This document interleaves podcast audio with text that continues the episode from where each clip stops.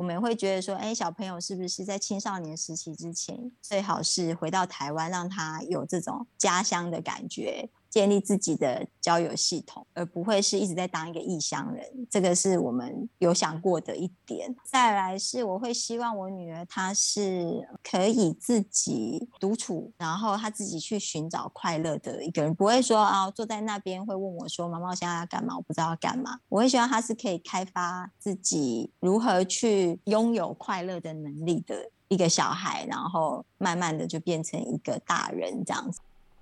欢迎收听《大话西贡》，这是以越南外派生活为主题的广播节目。我是 Steve 黄旅军。《大话西贡》是个分享如何在越南过好生活的平台。我们的主题关于创业、投资、职业发展、家庭感情生活等等。那我自己在二零一七年外派到越南之后呢，这几年我的工作职涯等等都有所增长。同时，我也在越南认识了一些厉害的朋友。所以在接下来每一期节目里面呢，我都会邀请一些我觉得混得很不错的朋友来分享他们的经验跟观点，希望给正要离家建业、闯荡江湖、即将来越南面对很多挑战的朋友们一些建议。那今天我们很高兴邀请到了 Alex 的太太 Cici。那请 Cici 跟大家介绍一下自己。Hello，大家好，我是 Cici。我来越南大概快要满三年了。然后我现在身上呢是有两个小孩，一个是四岁，一个是七岁，所以算是一路从一个一岁，另外一个从七四岁开始带带到现在这样。那其实我们今天请 Cici 来哈，有一个很重要的主主题，就是关于小孩在越南的教育。那大家可以知道，在越南这个另外一个异地国家，通常台商外派的地方都会有台商学校，但是同时我们也有很多选择，比如说外国小学、外国的中学到高中。那这部分 Cici 你怎么看？或者说你可以跟大家介绍一下胡志明这边的现况。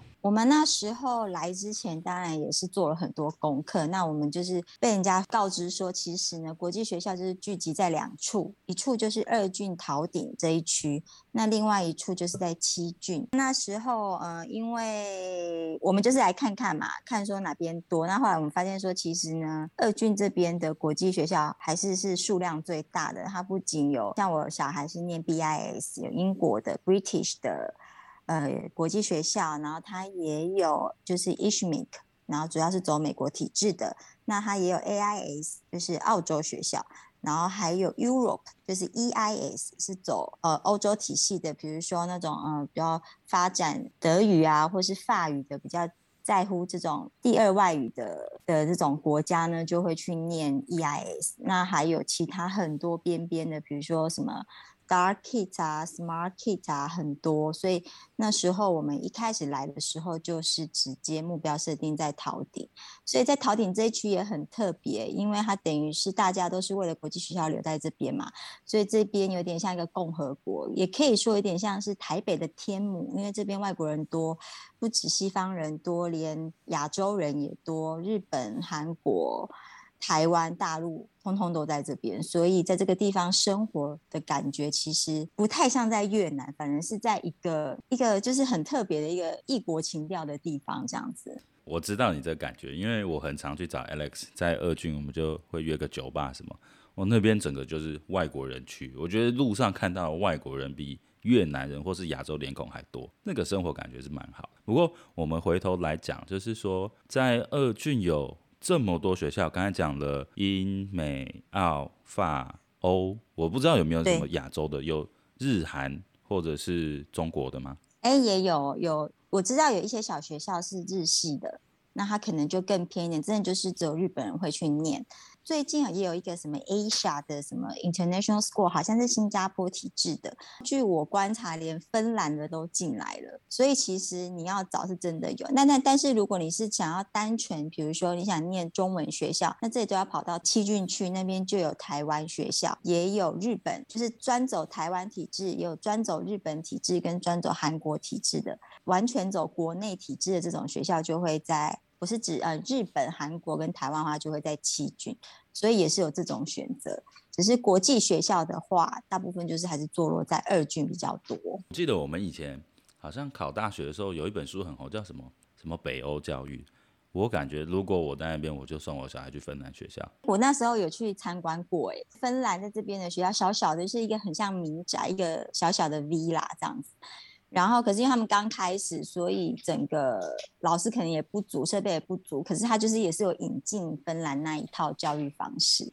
所以自己这边选择很多诶、如果你的小朋友还小，不急着说一定要就是功课压力或什么的话，其实这边还蛮多有趣的，蛮多不同教学方式可以去试试看的，就都可以去试上看看这样子。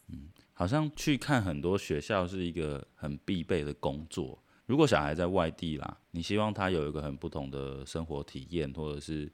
跟台湾传统的填鸭有点不一样的话，我觉得选择很多是很好，但现在要选，突然又不知道怎么选，因为你根本没有那么多时间成本，一间间去看呢、啊。对，没错，因为我觉得有点像是你去设定说，来到国际学校，你想让小朋友得到什么嘛？那因为我们小孩都还小，刚来的时候，我女儿才四岁，所以我们那时候其实就是希望说，她有那种世界村的概念，视野会比较大一点，所以我们希望进去的学校是可以认识不同的国家的学生，那碰到的老师可能就是。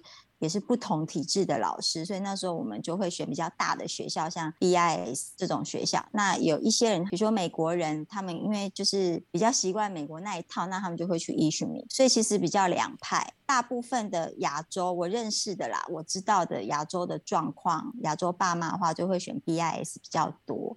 另一方面也是这两间学校比起来，就是 ISKMI，我的观察是它更开放一点，就是小朋友的自主性要更高一点。那 BIS 是老师会比较有在跟小朋友的进度，就是他落后啦，或者是说他哪边不足啊，老师都会比较及时的让你知道，或者是他们也有，就是他们会帮你补充他的英文课，就是让你请你付钱，然后帮你补上英文。所以这方面就是亚洲父母会比较放心一点，就大部分都还是会选 BIS。我觉得有一个很重要，就是在台湾你基本上没办法。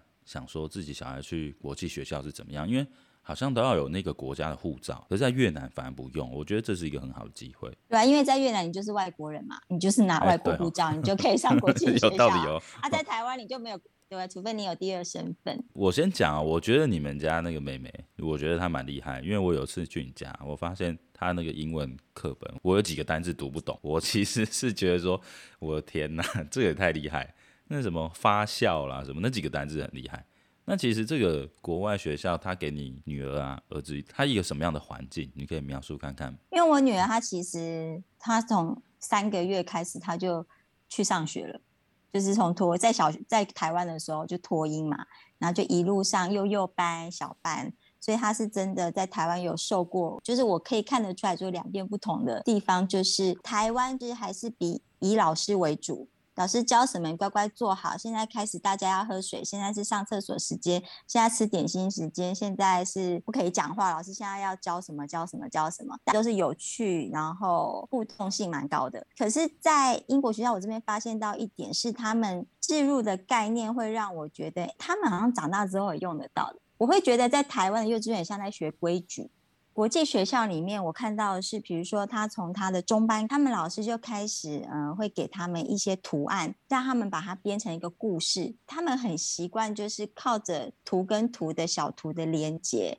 我女儿她回来就可以图文并茂，然后她可以比手画脚，然后她的声音的抑扬顿挫讲出一个很生动的故事出来。这种说故事的能力，就是 storytelling，是有点是我进入外商之后才知道说，哎，这个能力很重要，因为你要去说服人家嘛。你在报告的时候，你就是有时候是你个人魅力。那他有点从小在训练你这种能力，我是觉得不错，就是让我觉得说，哎，这真的是国外的那种表达能力的教法是跟国内是两回事，然后也是让小朋友很有自信的去表达。所以那时候你来我家的时候，他应该是在给你讲那个故事，所以这是我觉得很很有趣，就是我觉得很加分的地方。我先回应那个说故事的能力，我发现。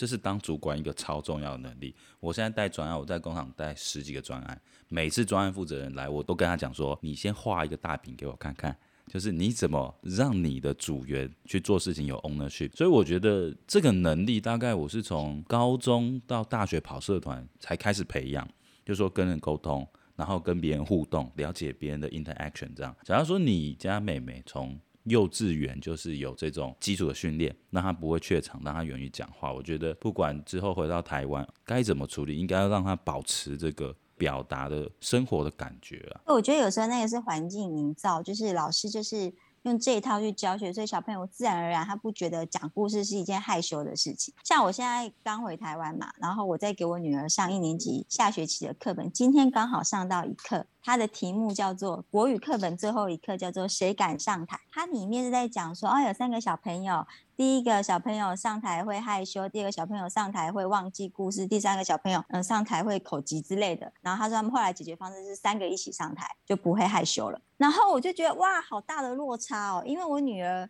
她等于是从小班、中班在国际学校里面。他不会感觉到害羞啊，因为他们是自然而然那种环境，就是去培养你，你你表达是一件很正常的事情，不需要去鼓励你，就是去鼓励你不要害羞这样。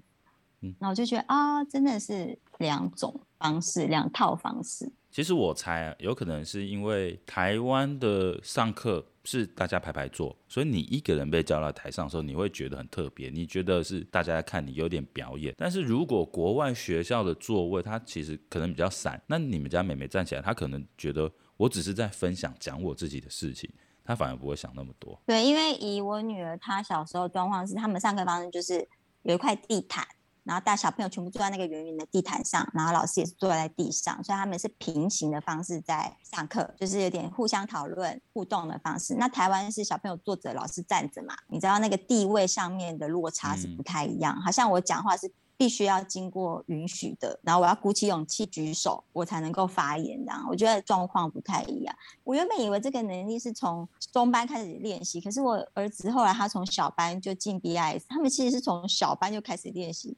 从小就开始画大饼，啊、不错。就是有一个那个什么好饿的毛毛虫嘛，小朋友老师又开始画毛毛虫，第一天吃了什么，第二天吃了什么，第三天吃了什么，然后小朋友就会跟着讲。那他回来看的那张图，他就会开始用英文跟我讲那个毛毛虫发生了什么事，讲了做什么事，什么事，什么事。我觉得啊，好有趣哦，就是不是我们自己翻开绘本讲故事给小朋友听，变成小朋友讲给我们听。那你就。不用花很多时间讲故事给他们听吗？你就会觉得，哎，他他们是真的很重视那个口语的表达，这是我觉得我在幼稚园阶段看到的最大的教学最大的落差啦。我是说，台湾教授的小朋友大家会比较乖巧，他会听话，但是当然相对来讲，国际学校的学生会比较容易失控。就是你知道，其实这是两种，我观察出来，我觉得这是两种。那你刚刚有好有坏，一开始你是说那个。台湾的教育比较像学一个规矩，感觉这个外国小学至少 BIS 来讲，好像是给他们一种逻辑，就是认识生活的逻辑。他们让他认识生活是，你去看，你去表达起来，你有 input，你就有 output，这样。我感觉这个逻辑跟台湾是蛮不一样。其实台湾也是有一也也是有很多这种观念的的，就是在用这种的方式的教育。因为其实台很多台湾的。幼稚园还是非常的火，只是因为我我那时候自己念到的，就是家里附近最近的，我观察到的当然就是还是比较传统的那一套啦。嗯，对，我觉得这个是蛮好的。如果有机会的话，如果经济负担得起，因为我们上一集有知道那个 Alex 的公司可以 cover 这一部分，不然我们来谈看看现实层面的条件。这个学校收费怎么样？他的作息怎么样？还有他没有让人觉得说。你要去的话，你真的要再三考虑的点。对，我那时候刚来，我最崩溃的是，因为我已经习惯在台湾，就是五点半接小孩嘛。到来这边，我以为我就是把小孩安顿好之后，我就可以去工作。没想到他居然就是两点四十要接小孩，两点四十哦。所以等于是你们家，如果除非你有后援，就是可能有保姆，或者是说，哎，有阿妈阿公可以帮你接小孩，要不然通常你们家是有一个。爸爸妈妈只有一定要有一个是留留守的，没有办法做全职工作的。哦，你的生活要做妥协啊，你可能就没有。生活要做妥协，然后加上国际学校，它的放假是春夏秋冬都放，它不是只有放暑假跟寒假，春天跟秋天就各放两周，两周到三周，然后一个一般的寒暑假就是跟台湾差不多嘛，六周到八周。他那个放假起来，就是如果你是个全职妈妈或者是全职爸爸。你不可能这样跟着请假，小朋友就必须在家嘛。所以我那时候来这边蛮冲击的是啊，我没想到我就没有办法去工作。这是国际学校的作息。第一个，他一天上课的时数蛮短，早上八点十五送去，然后两点四十接，然后再来是他平他一一年只上一百八十天的课，不会少一天，也不会多一。那他他的费用是多少？它的费用哦，如果我因为因为那个费用不是从我们口袋出，是公司有 cover。那我印象中一开始最一开始进去小小班的状况，就是大概就要台币五十万左右了。依照年级就是会越来越增加，到我女儿就是一年级、二年级，她差不多就要七十万一年的学费来讲。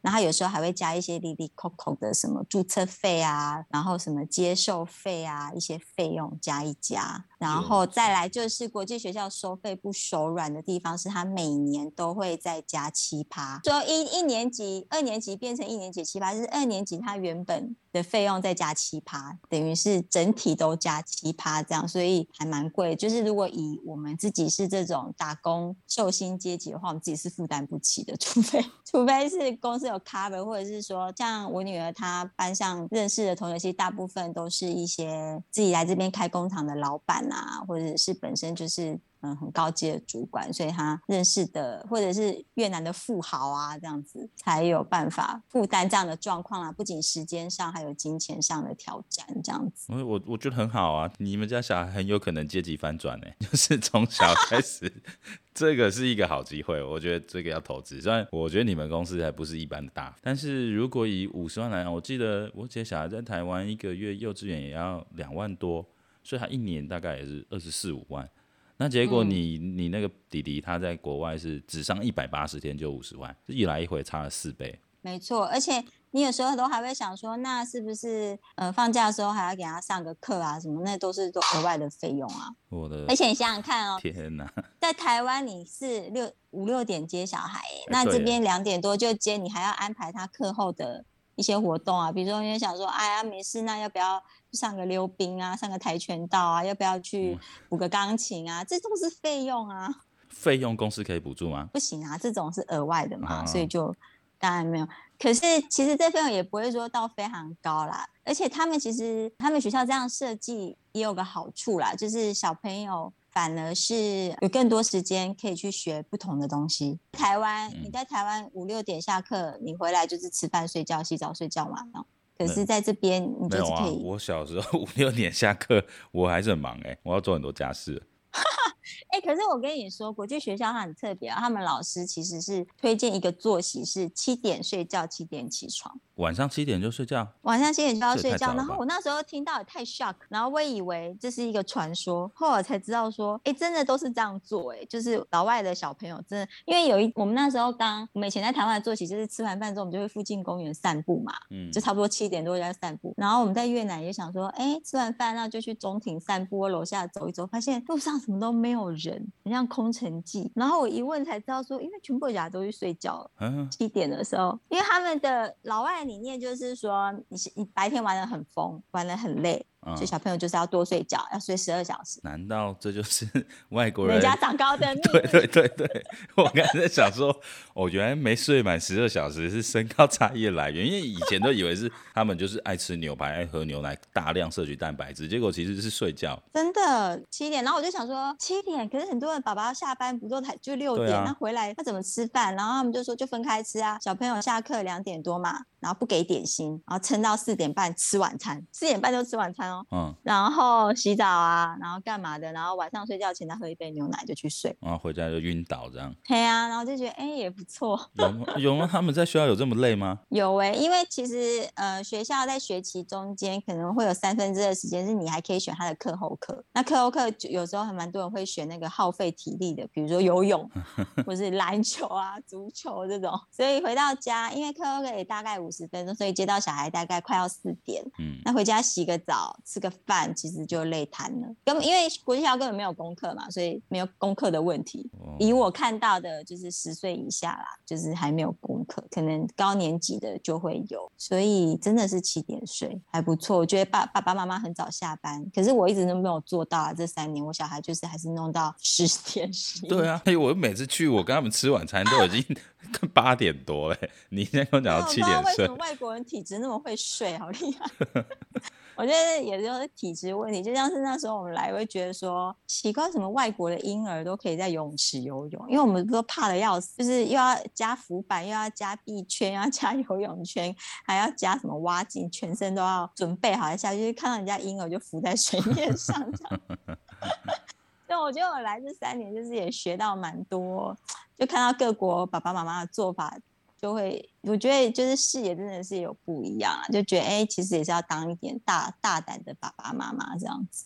我觉得可以看一下，如果你受到这么多外国刺激，帮我们谈谈看日韩的那边小朋友怎么样？日韩哦，嗯，我这边看到的日本妈妈就是他们。如果先讲以妈妈来讲，就是日本妈妈还是就是会精致的出场，哦、就是在 在学校里面，你看到打扮的最精致的还是日本妈妈，就是眼影也有上，头发也有卷好，穿着高跟鞋，然后也是彬彬有礼，就是你会觉得如沐春风。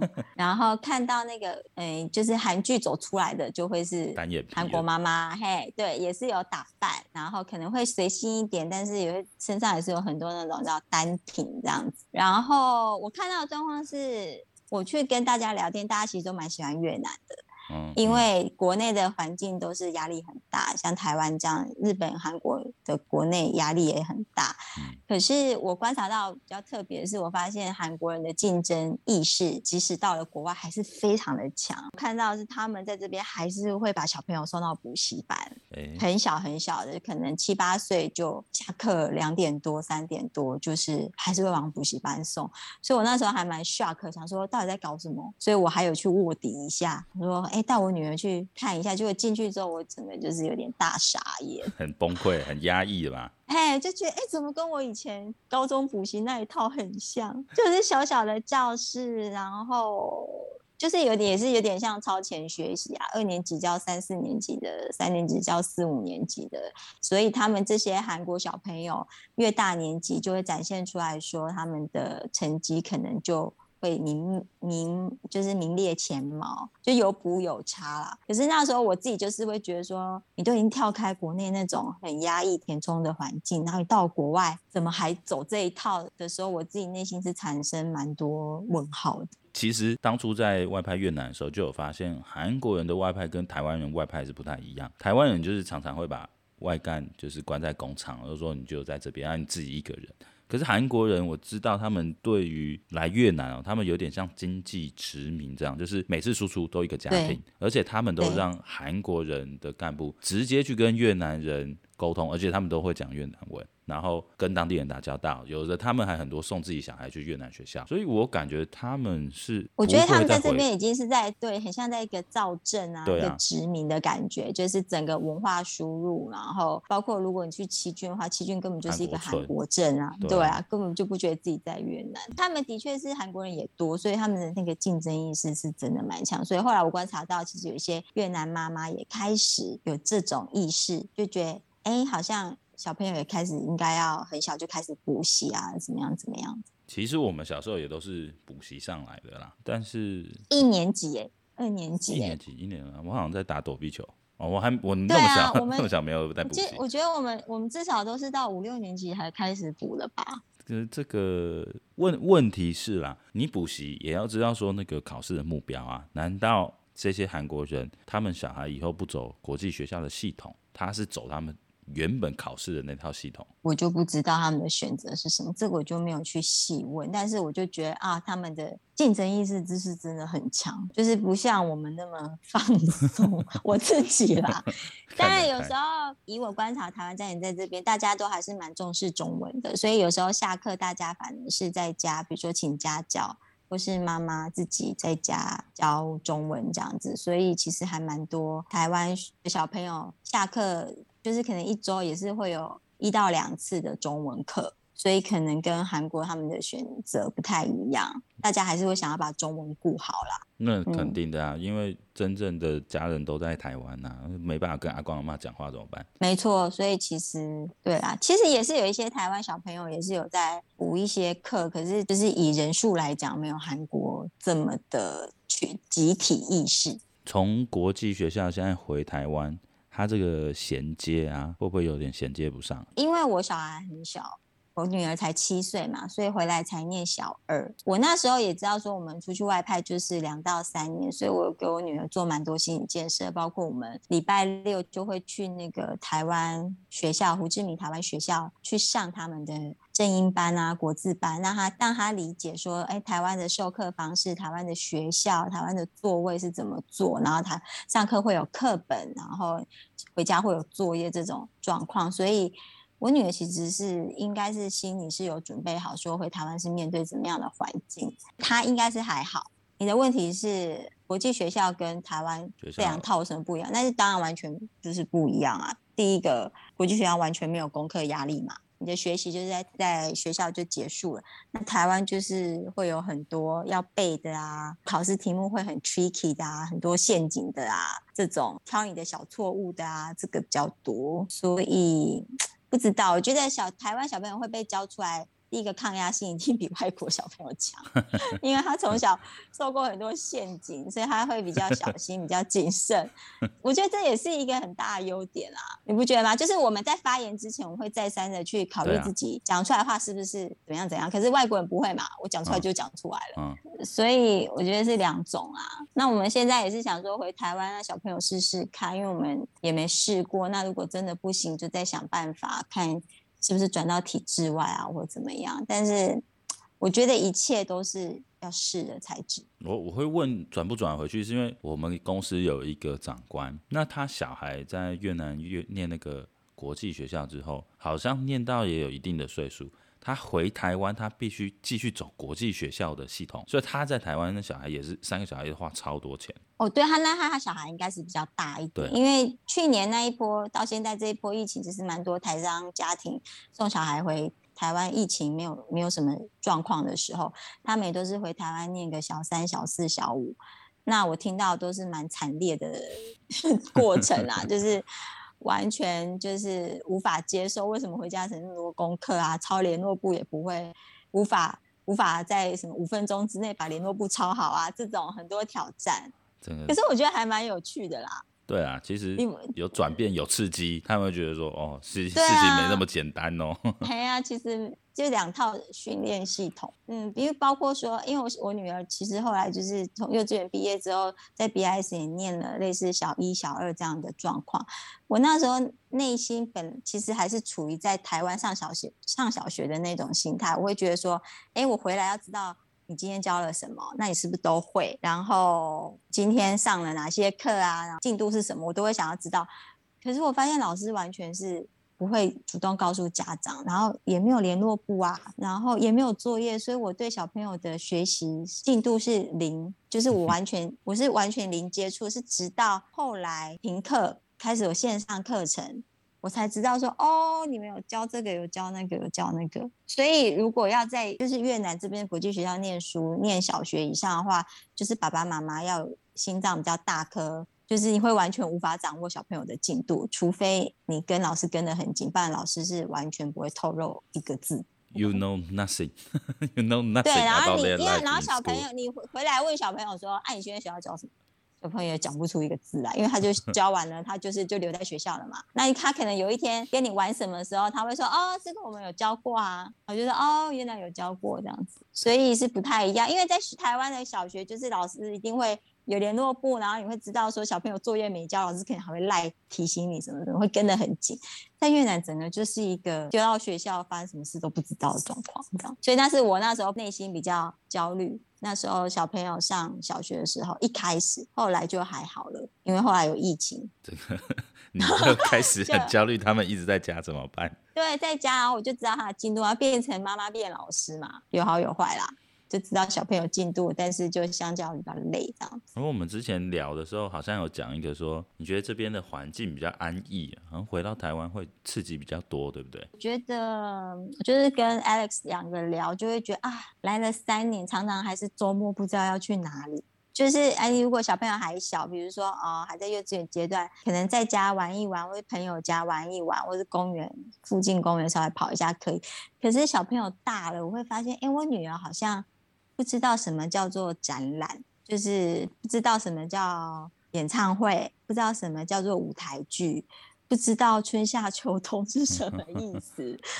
就觉得啊，他在这方面的那个刺激好像有点少。因为因为胡志明就是没有这方面的资源嘛，因为他本身基础建设没有那么多，所以你说那个文化的补充，我会觉得太少了。所以那时候我们决定要回台湾，其实有一个原因，也是因为小朋友大了，也希望他的刺激环境可以 support 他更多更多东西。不对啊，我想到我小时候我也没有听过演唱会啊，我小时候也没看过舞台剧啊。我说的不止这些，我讲的是。很多的哎、欸，可是你看现在小朋友在台湾，小朋友哪一个小朋友周末不是去露营？对了，然后去哪里玩？去溜冰？对啊，去参加什么什么有趣的活动？去参加什么昆虫老师的什么什么户外生态课？对对对，对对。对啊，这都是现在台湾小朋友就是常规会受到的周末的活动哎、欸，标配标配没错。可是你在越南就是去中庭游泳啊，天哪，这这就是跟台湾小孩比起来，游泳会变厉害啊。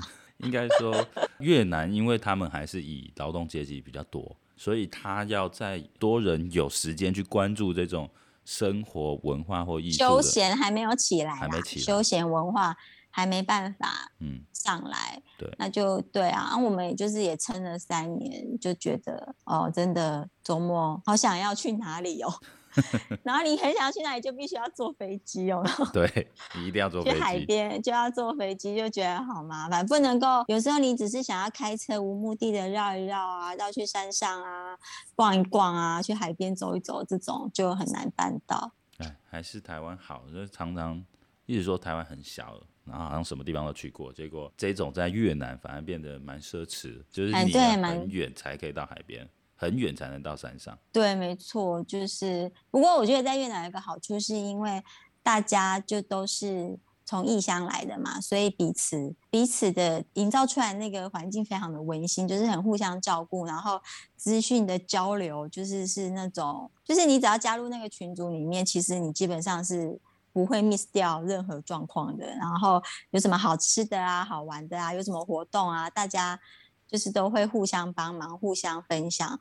我觉得在越南，我这边感受到的是那种很浓很浓的人情味，不只是台湾自己本身，台湾人跟台湾人之间，跟外国人啊、大陆人啊、日本啊、韩国这些，你都会感觉到大家都是有一种从外地来打拼的感觉。然后这边的环，就是在越南环境，反而是让我觉得应该是我这辈子感受到人情味最浓的一段时间，哦、交了很多朋友。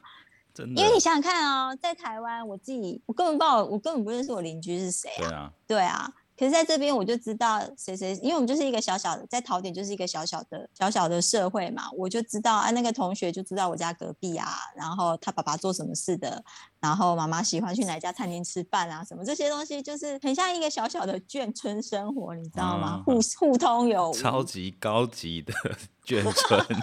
就是那种社交、社交小社区的力量凝聚力非常非常的高。有一个什么东西餐厅打新开了，就是大家就会马上传片，然后就会相约要小朋友去上课之后就要去试吃啊。台湾反而没有这种凝聚力。难怪每次那个 Alex 都跟我讲说有的餐厅不错，我想他有这个能力去找出好餐厅吗？肯定没有啊，是靠妈妈告诉他的事，妈妈消息很灵通。今天我们聊这么多，其实。帮大家总结一下，出来外派，那你的小孩子在做教育的选择的时候有很多。那这边的各种学校，它有各有不不同的风格，所以首先先考量自己的财力，再考量自己的时间，要不要跟自己全职待在家，或者是还有事业梦做一些妥协，这是一个家庭要考量的啦。那接下来还有。很多要注意的妹妹嘎嘎，比如说你小孩的发育成长，甚至你要考虑他未来回去台湾有没有办法衔接，甚至他必须一直走这个国际学校的系统。那当然，Cici 在这边也遇到很多让他很难以忘怀的事情。不然最后我们问看看，就是你自己给你两个小孩画出来，他未来的画面是怎么样？希望他们变成一个什么样的人？那时候决定要回去，也是因为我们长大之后也认识了很多来自四面八方的。朋友嘛，很多那种小留学生，可能高中啊，或者是大学就出去留学的。这种朋友，就是我会比较担心他们，就是他好像比内心比较没有安全感，所以我会很希望，因为我自己就是本土长大的嘛，虽然我没有不见得说一定跟国小同学、高中同学现在还有多亲密的联系，可是我就知道我就是从那一块故乡的地方长出来的。我有一大堆的朋友，可能跟我相同的背景，我内心会有一个有一有个根的感觉，不会像浮萍这样在飘，所以。我们会觉得说，哎，小朋友是不是在青少年时期之前，最好是回到台湾，让他有这种家乡的感觉。建立自己的交友系统，而不会是一直在当一个异乡人，这个是我们有想过的一点。再来是，我会希望我女儿她是可以自己独处，然后她自己去寻找快乐的一个人，不会说啊坐在那边会问我说：“妈妈，我现在要干嘛？我不知道要干嘛。”我会希望她是可以开发自己如何去拥有快乐的能力的。一个小孩，然后慢慢的就变成一个大人这样子，你懂我意思吗？因为我自己会觉得，我长大之后，我自己欠缺的能力是，我好像会不知道说什么事情会让我觉得很快乐，除了追剧啊、听音乐之外，我好像没有拥有一个自己很喜欢、很有成就感的东西。那我会觉得这种能力很重要，所以很会想要帮小朋友培养这方面的能力，所以。国际学校在这方面，我觉得反而是做得不错，就是它各方面的发展都是让小朋友就是蛮均衡在发展，不管是运动啊。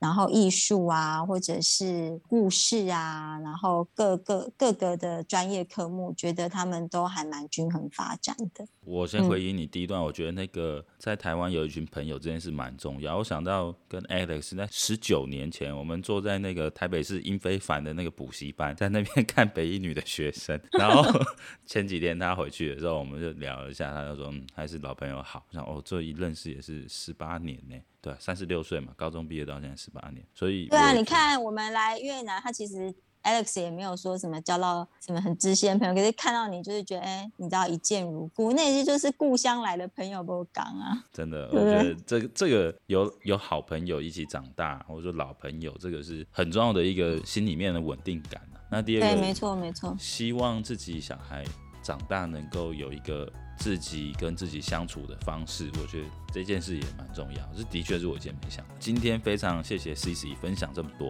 那希望各位听众朋友，如果你们想知道更多外国学校的事情，你也可以 email 给我们大话西贡。那我请 Sissi 多给你们一些资源。那我们今天录音就到这边喽，谢谢大家。谢谢谢谢，拜拜，嗯，拜拜拜拜。